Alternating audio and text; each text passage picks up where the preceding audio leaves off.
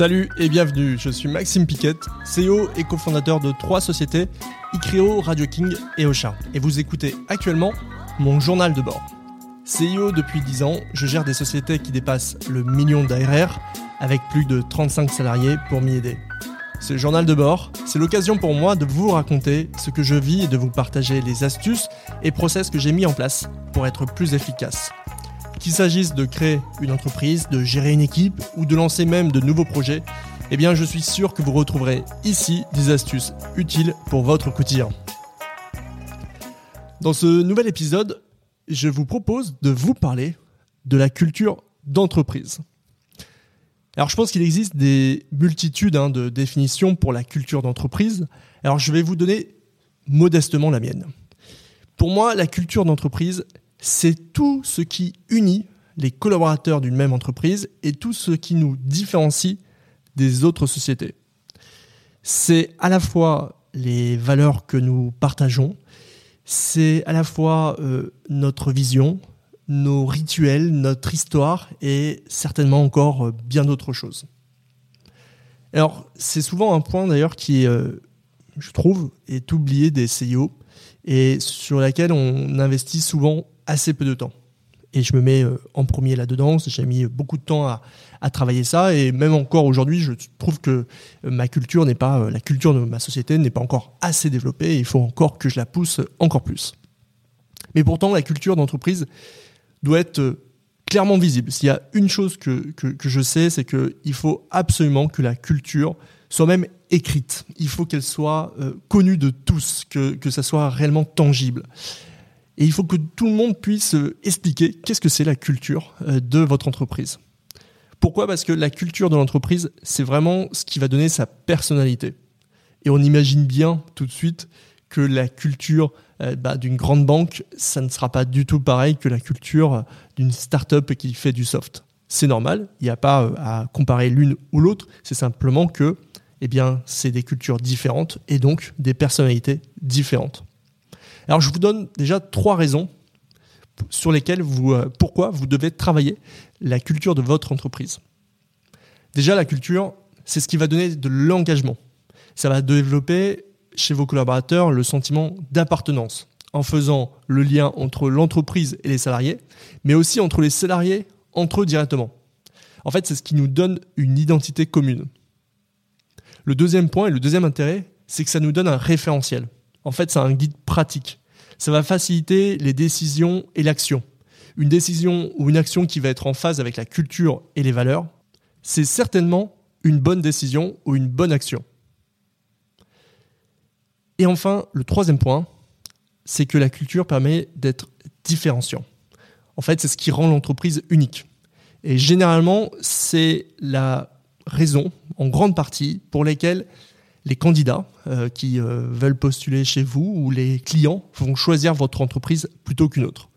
Voilà trois raisons pour lesquelles il faut absolument travailler sa culture d'entreprise.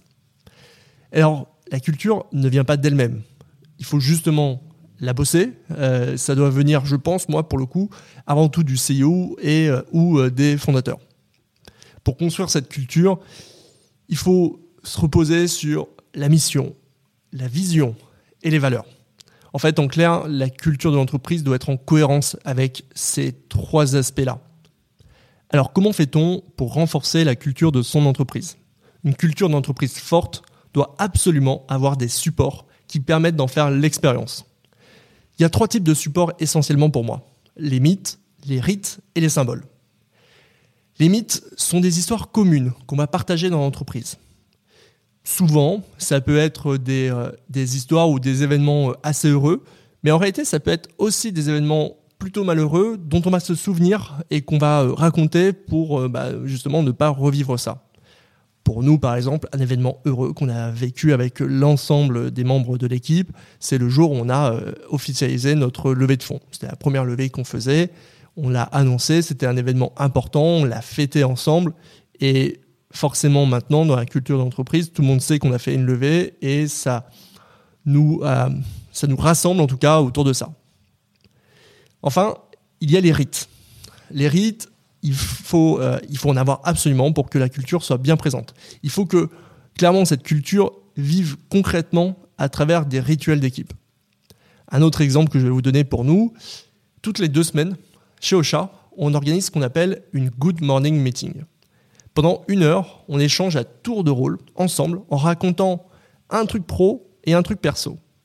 Et généralement, on agrémente ça aussi d'une question complémentaire, un peu, un, peu, un peu fun, pour créer encore un peu plus de liens. Typiquement, c'est quoi ton petit déjeuner idéal? Ton film préféré? Ton voyage de rêve? Etc. C'est un moment important pour nous, parce qu'il nous rappelle que, au-delà de ce que nous souhaitons accomplir tous ensemble, il est primordial de le faire en étant tous unis. Les symboles, enfin, ce sont des éléments qui renforcent notre sentiment d'appartenance. C'est le nom de l'équipe, c'est les hocheurs chez nous, euh, une couleur préférée, le violet, euh, ou des symboles dans lesquels on va se retrouver. Et vous voyez, tous ces éléments vont contribuer à rendre votre culture encore plus forte. Alors, une fois qu'on a la culture, c'est bien, mais qu'est-ce qu'on en fait? En fait, je trouve que la culture, elle est essentielle à plusieurs moments de la vie de, l'entreprise. Par exemple, dans le recrutement, c'est vraiment important. Parce que plus la culture de la société est forte, et plus il est facile pour chaque membre de l'équipe de se projeter sur un candidat et de déterminer si le fit sera bon ou pas. C'est un outil ultra puissant pour filtrer lors des process de recrutement. C'est aussi important de l'utiliser dans le management et créer ainsi la culture managériale. Les managers ont d'ailleurs un rôle essentiel pour faire vivre la culture et continuer à la développer. Et quand ce sont vos propres salariés qui font vivre eux-mêmes la culture d'entreprise, alors là, vous avez vraiment tout gagné parce que vous avez réussi vraiment à transmettre cette culture. Enfin, en remote, comment on gère tout ça? Eh bien, il faut s'adapter, comme toujours. Euh, pour notre part, on a mis en place certains rituels qu'on faisait. Eh bien, on l'a mis en place euh, à distance. Il y en a d'autres qu'on ne pouvait plus faire. Eh bien, on les a euh, annulés et on les reprend petit à petit, de façon différente. et en réalité, il faut encore beaucoup plus travailler, c'est vrai, cette culture quand on est et quand on travaille à distance, parce que ben on la voit moins vivre tous ensemble, et donc il faut la travailler, il faut euh, euh, l'animer encore plus et euh, aussi beaucoup plus la formaliser pour que tout le monde, tous les membres de, l'équipe soient bien alignés.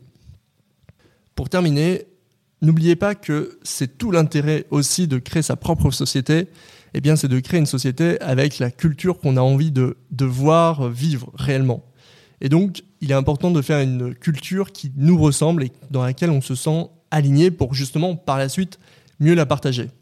Mais au-delà de ça, il est tout simplement important de travailler sa culture. Et bien souvent, on ne le fait pas, bien souvent, euh, on pense avant tout au business, c'est normal, mais il ne faut pas oublier cet élément qui est vraiment euh, essentiel dans la vie de l'entreprise, dans euh, l'alignement de, tous les collaborateurs, dans la dynamique de, la boîte. Une bonne culture, pour moi, c'est une, boîte qui marche super bien euh, et c'est pour ça qu'il faut prendre le temps absolument de travailler là-dessus, de le formaliser, d'avancer sur ce point. Voilà, j'espère que cet épisode vous a plu. N'hésitez pas, comme toujours, à me faire un maximum de retours. Je suis très preneur de votre avis. Euh, c'était euh, le dernier épisode euh, pour cet été. on se retrouvera à la rentrée. Et je vous dis à tous, bah, je vous souhaite justement un très bel été. Je vous dis à très bientôt. Salut